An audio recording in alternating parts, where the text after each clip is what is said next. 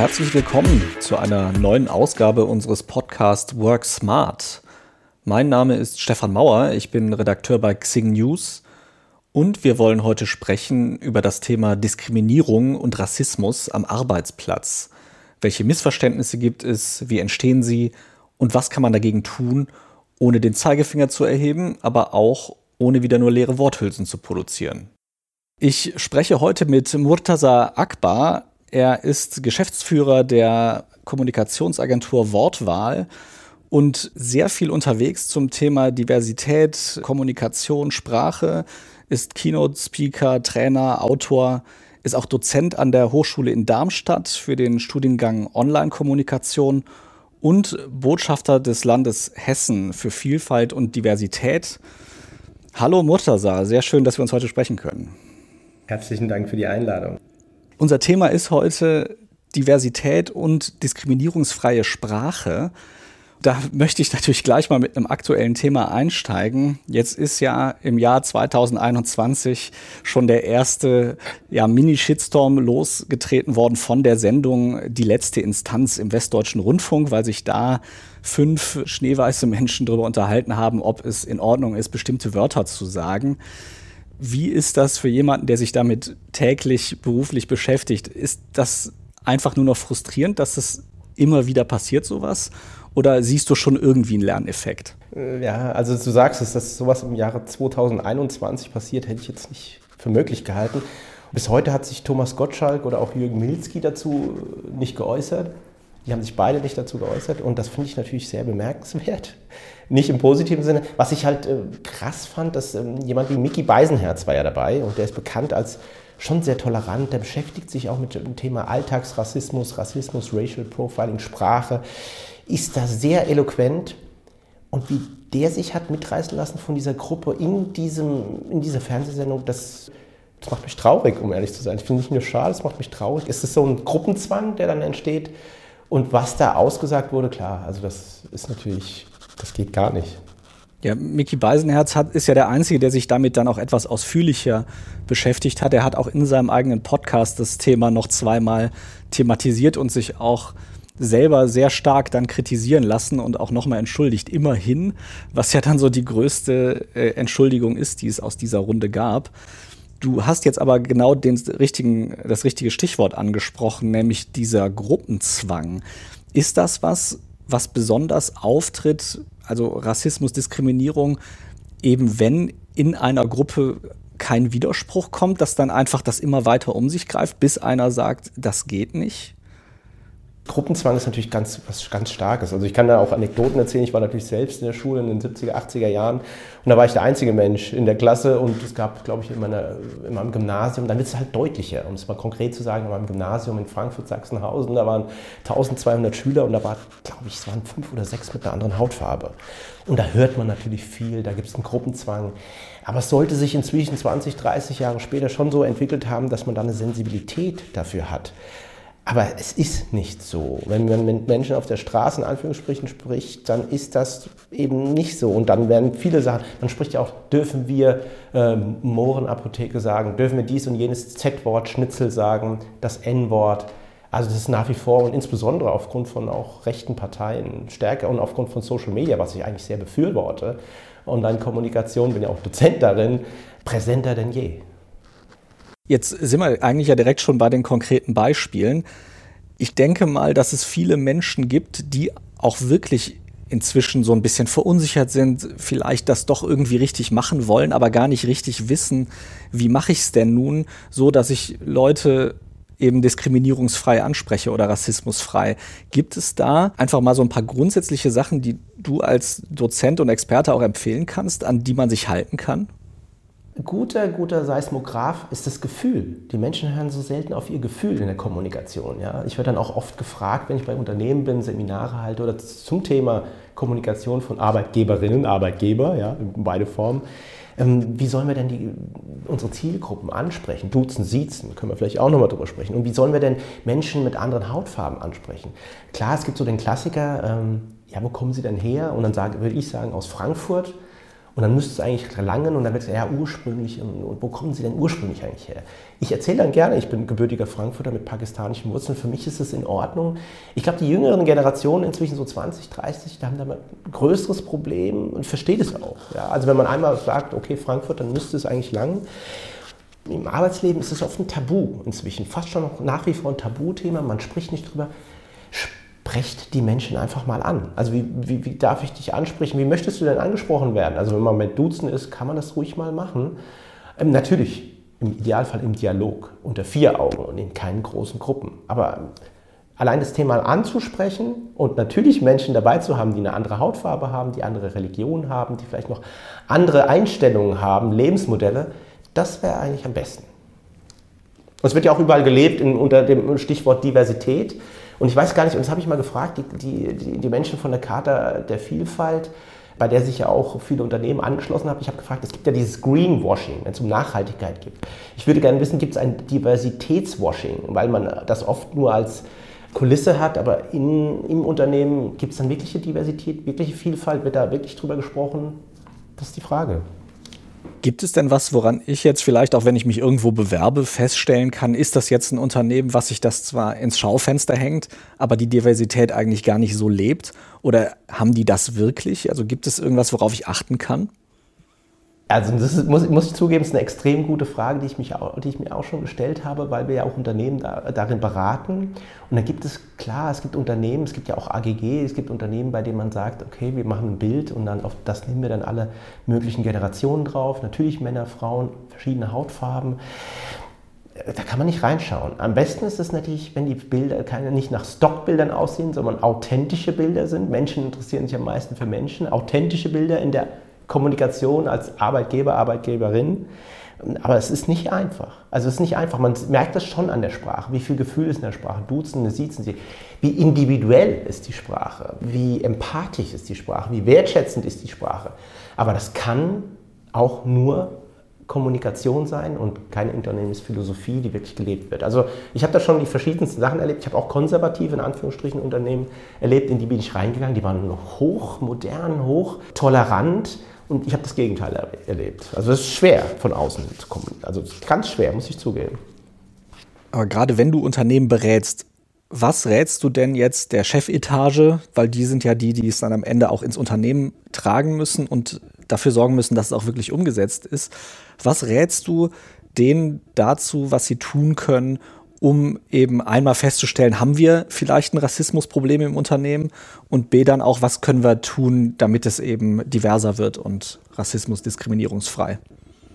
Ich finde, es ist wichtig, dass man das, was man sagt, dann auch verbindlich umsetzt. Ja.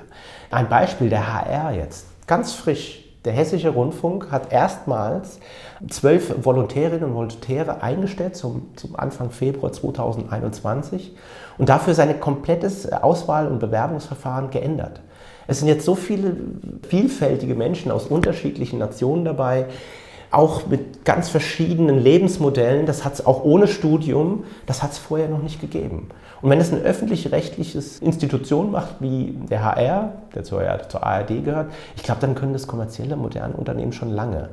Und nicht sprechen, sondern Taten machen und dann zeigen. Also natürlich nicht einfach einen ins Schaufenster stellen, wie man das bei mir früher mal machen wollte hier und da, sondern wirklich leben, authentisch.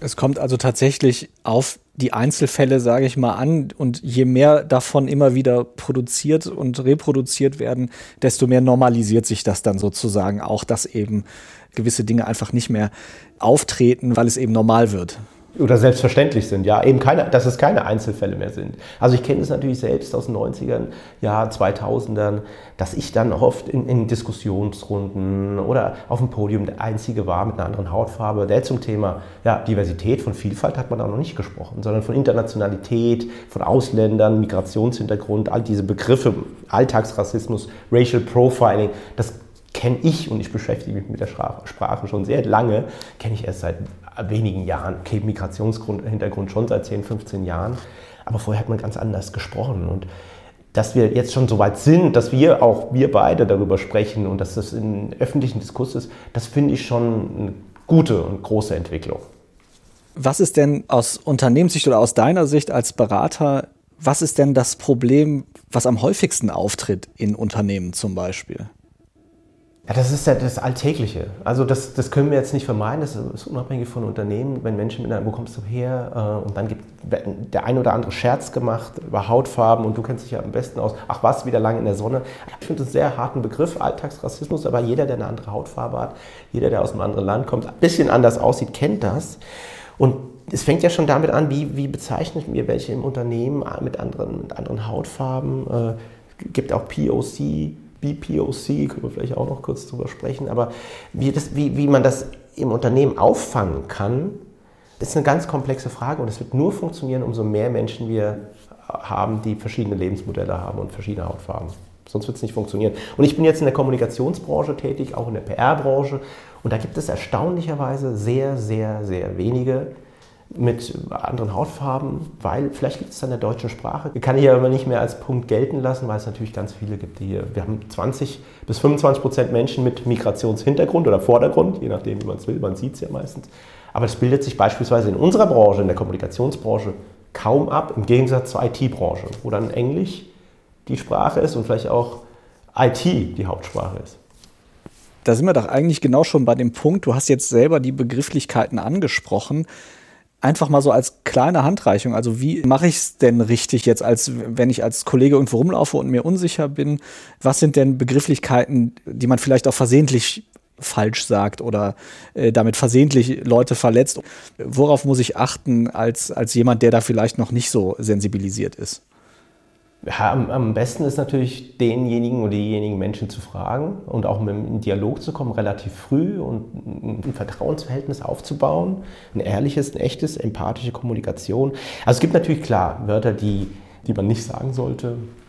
Ich bin jetzt jemand, ich bin nicht schwarz, ich bin nicht weiß, ich bin braun. Und wie, wie nennt man so jemanden? Ja? Also es gibt die Abkürzung, wie eben gesagt, POC, People of Color, ist okay gibt es in Deutschen kein Pendant dafür und ist für mich auch sehr kühl, so eine Abkürzung, genauso wie Black People of Color, BPOC, finde ich auch.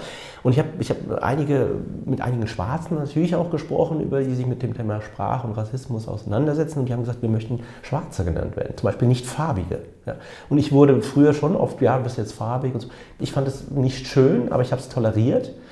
Aber ich verstehe es sehr gut, wenn man da, damit gar nichts anfangen kann. Und das ist, wir könnten natürlich sagen, wir sind alle Menschen, aber das, das, das macht es ja nicht klarer, sondern jeder ist individuell und jeder mit einer anderen Hautfarbe möchte anders bezeichnet werden. Und es ist am einfachsten, und das ist aber auch grundsätzlich Thema, empathisch, einfühlsam zu sein, wertschätzend und zu fragen. Aber nicht tabuisieren, nicht, nicht drüber sprechen und versuchen, irgendwas zu vermeiden.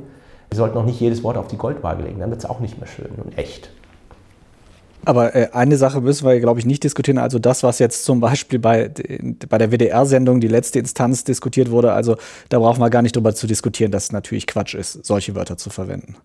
Nein, also ich wäre froh, wenn es so wäre, Stefan, sage ich zu dir ganz offen. Also das Z-Wort, ja, ist klar, das wird natürlich auch diskriminierend verwendet. Ähm, aber zum Beispiel das N-Wort, fünf Buchstaben, die damit zu tun haben, dass ich mich mit Sprache beschäftige, weil ich als Kind schon oft so genannt wurde. Und da gibt es für jeden, eine andere Hautfarbe der kann davon hunderte, hunderte Geschichten erzählen. Aber ein, um ein Beispiel zu sagen, dass, das, dass wir nicht darüber diskutieren müssten, würde ich sehr gerne sagen, ja. Ich glaube auch, muss man gar nicht über den Duden zitieren. Der Duden richtet sich nach der Sprache der Menschen, sondern ich glaube, es gibt keinen, wenn du tausend Menschen fragst, wird es keinen geben, unabhängig von der Hautfarbe, der sagen wird, das N-Wort ist nicht diskriminierend. Aber, aber, aber, vor was haben wir denn? Im Dezember 2019, als, als Beispiel, mal sehr konkret. Ich glaube, im, im, Landtag hat der AfD-Vorsitzende, um es jetzt mal kurz politisch zu machen, ähm, das N-Wort reingerufen bei einer Diskussion mehrfach. Und er hat dafür einen Ordnungsruf bekommen, dass er es nicht mehr verwenden soll, ist dann vom Landesverfassungsgericht von Mecklenburg-Vorpommern gezogen. Und die haben gesagt, es kann im Landtag verwendet werden. Die Diskussion ist anscheinend noch nicht zu Ende und in dem Landesverfassungsgericht, die Richter, die da saßen, haben wahrscheinlich auch keine andere Hautfarbe. Das finde ich schon sehr schwierig und das finde ich sehr problematisch und es hat mich damals auch, ich habe dazu auch einige Interviews gegeben, es hat mich entsetzt. Also ich musste mich da erstmal beruhigen, um dann nicht zu emotional zu werden. Aber das ist, ja, das ist auch gerade mal ein Jahr her. Ja, ich habe das Gefühl, dass die Debatte auch von vielen nicht von Rassismus betroffenen Menschen mitgeprägt wird, die selber gar nicht aktiv rassistisch handeln wollen, denen aber einfach viele Dinge nicht bewusst sind und die auch nicht wissen, also du hast jetzt selber erzählt, du hast halt hundertfach, tausendfach so Alltagsrassismus erlebt. Ich glaube, dass ganz vielen Menschen schon helfen würde, eben das, was du gesagt hast, einfach mit Freunden, mit KollegInnen sprechen, die betroffen sind und die einfach mal nach ihren Alltagserfahrungen zu fragen. Gar nicht so sehr nach diesen ganz großen Dingen, wo ja jeder sofort sieht, dass das rassistisch ist, sondern eben ein besseres Verständnis dafür zu entwickeln, wie manifestiert sich das eigentlich im Alltag und zwar jeden Tag, nicht nur irgendwie alle paar Wochen, wenn dann irgendwie wieder was Großes passiert. Also das äh, auf den Punkt, kann ich, kann ich nur so sagen, auf den Punkt, äh, Stefan, weil das ist nämlich so, dass wir, es ist äh, so einfach, genauso schwer ist, wir müssen einfach mehr miteinander reden. Das wäre eigentlich, lasst uns mehr miteinander sprechen, generationsübergreifend, soziale Schichten, äh, Branchen, äh, Hautfarben, lasst uns mehr miteinander sprechen, genauso ist es. Wir, wo wir vom WDR gesprochen haben, ja, äh, die letzte Instanz WDR, vor, vor, das ist jetzt schon 16 Jahre her, da hat eine tolle Journalistin vom WDR, Vornamen Mercedes, wenn ich das sagen darf, eine Promotion geschrieben zum Thema äh, Migranten, äh, Migrantinnen im Journalismus und ist dann extra zu mir nach Frankfurt gekommen, obwohl ich kein Journalist mehr war, sondern in der Kommunikationsbranche und mich, äh, ich glaube, drei Stunden lang interviewt, weil es so wenige gab damals. Und da, sie hat mir erst, sie hat mich so gelöchert, dass mir viele Sachen, die für mich selbstverständlich waren, zu mir dann gesagt hat, ja, das ist typischer Rassismus. Damit haben wir noch den Wort, das Wort Alltagsrassismus gar nicht verwendet. Also, dass ich einen Pass hoch zeige und dann rausgewunken werde am Flughafen in Frankfurt, in dem ich so oft gelandet bin, momentan nicht früher, das war für mich eigentlich selbstverständlich. Aber klar, das ist natürlich Racial Profiling. Davon hat da, da Dutzende Beispiele. Und die hat mir eigentlich die Augen geöffnet und habe gesagt, ja gut, wenn du es so siehst, dann, dann, dann sind es wirklich nicht Hunderte, sondern Tausende Beispiele. Und wenn man das den Menschen darüber spricht, ja, dieses Einzige, oder wie oft ich vom Auto angehalten wurde, nur weil ich eine andere Hautfarbe habe, das sind typische Sachen. Wenn, wenn man das dann sehr konkret erzählt, könnte, könnte ich auch ein paar Beispiele erzählen, dann wird es den Menschen bewusst. Genau, und darum geht es, glaube ich, dass man sich viel bewusster macht, dass es eben alltäglich ist und dass natürlich man das nicht so wahrnimmt, weil es ja ganz viele Kleinigkeiten sind, die man auch als gerade Außenstehender vielleicht irgendwie übersieht. Aber wenn man sich mal bewusst macht, dass das eben was ist, was Menschen ja täglich passiert, tausendfach passiert, dann wird es plötzlich viel größer, als es, äh, als es auf den ersten Blick aussieht. Du hattest im Vorgespräch noch was erzählt, dass das Framing extrem wichtig ist, gerade wenn wir über Diversität und Diskriminierung reden. Kannst du das noch mal ein bisschen erklären, was du damit gemeint hast? Ja, Framing heißt ja, ähm, man gibt dem Wort einen Rahmen und äh, man lässt gar keinen Interpretationsspielraum mehr äh, übrig. Also es ist äh, ein klassisches Beispiel, was jetzt im, im in der Politik vor einigen Jahren, gar nicht so lange her, insbesondere sogar von Politikern der Bundesregierung so ausgesprochen wurde, sind Sachen wie Asyltourismus, Flüchtlingsflut, Flüchtlingskrise. Wenn du so ein Wort nimmst, dann hast du dem schon so einen Rahmen gegeben, dass du dem gar keine Asyltourismus, dem hast, da hast du gar keine Chance, das nochmal positiv oder anders zu interpretieren. Man setzt einen Rahmen, man, das nennt man Framing, Neudeutsch, ja, und das, damit gebe ich diesem Wort schon eine ganz klare Bedeutung und setze es, interpretiere es genauso, wie ich möchte. Und das ist natürlich keine gute Art. Das gibt es natürlich, solange es Politiker gibt, solange schon Helmut Schmidt etc. haben alle, äh, Herbert Behner, wen es auch gibt, Franz Josef Strauß, haben, äh, Strauß haben das verwendet. Und das ist eine ganz schwierige Sache, wenn jemand dann verbal so jemandem anderen überlegen ist. Deswegen ist Sprache auch so stark und so mächtig und es wird oft unterschätzt, was für eine Wirkung Sprache hat. Ähm, dass wir da aufpassen müssen, eben rauszukommen und nicht zu framen, nicht die Wörter in den Rahmen zu geben und dann keine Chance mehr zu lassen, wie N-Wort, Z-Wort, was diskriminierend ist. Also ich kann gerne mal äh, eine Anekdote erzählen, wie man das, weil man sagt ja, dürfen wir jetzt, das heißt Schokokuss, was dürfen wir denn sagen? Also wenn du möchtest, kann ich mal eine kurze Anekdote erzählen. Ja, sehr erzählen. gerne. Also ich wurde mit dem N-Wort in der, in der Jugend gab es kaum, in meiner Grundschule gab es keinen anderen mit einer Haut, anderen Hautfarbe. Ja, fünf, ich glaube 400 Schüler, es gab keinen anderen. Ich wurde sofort mit dem N-Wort voll, also diskriminiert, also beschimpft auch. Und es hat ein bisschen gedauert, da gibt es natürlich auch Anekdoten, aber um es mal äh, abzukürzen, später dann in der 11. Klasse, um es jetzt mal eine Anekdote zu erzählen, plastisch zu machen, in der 11. Klasse hat dann, habe ich Englisch-Leistungskurs gehabt. Und dann hat man, wir hatten einen Oberstudiendirektor, ein sehr gebildeter Mann, und der hat dann das Wort, ich sage es jetzt ausnahmsweise mal im Englischen, Negro verwendet. Und dann hat mich mein ganzer Körper hat sich zusammengezuckt und ich habe mich dann gemeldet. Und war der Sonnyboy damals, habe mich gemeldet und habe dann gesagt, ähm, mir wäre es auf Deutsch, normalerweise haben wir immer Englisch gesprochen, ich habe auf Deutsch gesagt, mir wäre es ja recht, wenn er das Wort nicht mehr verwenden würde. Und in dem Klassenraum, in dem Kurs hättest du eine Nadel hättest fallen hören. So ruhig war es. Alle haben gesagt, was ist denn mit dem los? Was ist denn mit Mutters auf einmal los?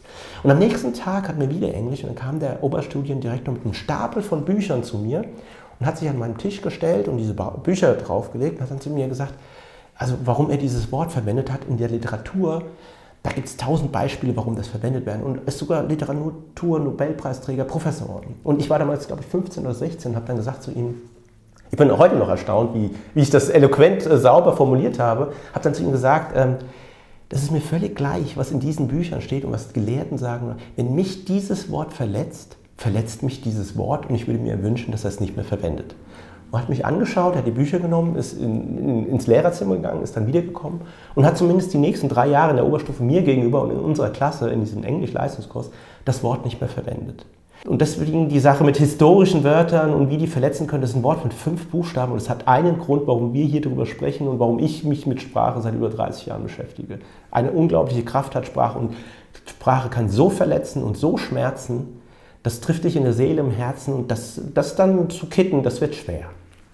Ja, und das ist ja dann auch schon ein wahnsinnig guter Ansatz, den man gerade auch am Arbeitsplatz ja beherzigen sollte, dass man natürlich nicht auf Eierschalen laufen soll und Angst haben soll vor jedem Wort, aber eben empathisch sein und vor allem Fragen stellen, wenn man sich nicht sicher ist, ob es vielleicht unangemessen ist. Äh, das ist absolut richtig, genau das ist der Punkt. Und es gilt eigentlich unabhängig davon von Hautfarbe, von, dass man empathisch ist. Ja? Wenn ich einen Vortrag halte zum Thema Kommunikation, zum Thema Wortwahl, momentan ist es schwierig, aber normalerweise für 200, 300, 400, 5 auf Kongressen ja noch mehr Leuten. Dann frage ich oftmals am Anfang, kommt auf den Schwerpunkt drauf an, Wer möchte, dass wir ähm, authentisch miteinander kommunizieren? Und wer möchte respektvoll behandelt werden? Dann heben alle die Hand. Oder wer möchte, dass wir empathisch? Heben alle die Hand. Aber wer macht das wirklich? Wer kommuniziert wirklich? Wer spricht wirklich empathisch? Wer spricht wirklich wertschätzend, gefühlvoll? Meistens, und das korreliert mit dem Alter, man erzählt immer mehr von sich selbst anstatt den anderen zu fragen, wie geht's dir denn? Empathisch bedeutet wirklich nicht, ah, das ist mir auch passiert und ich erzähle nur von mir, sondern empathisch bedeutet, wie geht's dir dabei? Warum ist das so? Also wirklich sich in den anderen oder die andere hineinzuversetzen. Und das ist schwierig. Und in unserer Selfie-Gesellschaft, du merkst, ist ein wichtiges Thema, liegt mir am Herzen, ist, kommt es immer seltener vor. Und das ist eigentlich grundsätzlich beim Thema wertschätzende Kommunikation wichtig, unabhängig von Hautfarbe oder Religion etc. Ich höre da oft von Leuten, die sich wehren, ja dagegen, dass man eben ein bisschen empathischer und ein bisschen vorsichtiger vielleicht auch in den Austausch geht. Von denen höre ich öfter mal so das Argument, na ja, aber dann kann ich ja nichts mehr sagen, dann muss ich ja auf jedes Wort aufpassen, was ich sage. Die Frage ist vor allem, also was entgegnet man solchen Leuten? Hast du da eine gute Antwort, die du bei solchen Einwänden äh, geben kannst, um das zu entkräften? Ich sage den Menschen immer, äh, jedes Wort auf die Goldwaage zu legen, bringt es nicht. Wir müssten mehr miteinander sprechen und, und fragt am Anfang mehr Fragen, das hast du ja auch gesagt, Fragen stellen. Und ja, sich hineinzusetzen, wirklich auch mal Fragen stellen, warum geht es dir so, wieso ist es so, warum möchtest du so bezeichnet werden, was stört dich denn an dem Begriff äh, Z-Schnitzel, was stört dich denn, sag mal, erklär es mal aus deiner Sicht, also ganz offen, aber natürlich in, in, in kleinen Kreis, entweder zu zweit oder wenn es um das Thema geht, auch mit, mit einer Expertin, mit einem Experten, damit man es versteht, aber auf Eierschalen laufen, das ist ein super schönes Bild, sollte man nicht. Das, das macht gar keinen Spaß. Das macht mir ja auch keinen Spaß. Also wenn Menschen dann vorsichtig sind. Also ich kenne das auch von, von, von vielen Gesprächen. Inzwischen bin ich relativ bekannt und früher, wenn ich mit unserem Senior-Berater gegangen ist, der zehn Jahre älter ist als ich, graumeliert, äh, und ich bin eigentlich der Geschäftsführer der Agentur und war dann bei Kunden, dann haben die erstmal zehn Minuten den angeschaut und haben sich, mussten sich erstmal daran gewöhnen, dass ich eigentlich der Geschäftsführer bin. Das ist okay. Also damit habe ich jetzt kein Problem, das ist okay aber dann irgendwie normal handeln. Aber wir sind, glaube ich, auch du und ich, wir sind in der Branche tätig, die toi, toi, toi, relativ tolerant sind, intellektuell, in Anführungsstrichen, auch sich damit beschäftigen. Aber auf der Baustelle, ja, was da die Leute an sich anhören müssen oder in einem Laden, auf der Tankstelle, das ist, kenne ich ja alles. Ich, es ist jetzt auch nochmal ein Beispiel, ob ich jetzt mit der Tankstelle gerade zum Termin gehe und habe einen Anzug an, da werde ich anders angesprochen, oder ich habe eine Kappe andersrum an, gehe zum Sport, da werde ich auf einmal sofort geduzt und hey, was geht denn? Habe ich jetzt kein Problem mehr mit, bin ich mit aufgewachsen, kenne ich seit eben, ich spiele damit auch manchmal. Aber ja, das ist, äh, sprecht mehr miteinander, fragt. Haben wir jetzt zu Beginn des Gespräches darüber gesprochen, wie kann 2021 sowas passieren wie diese letzte Instanzsendung.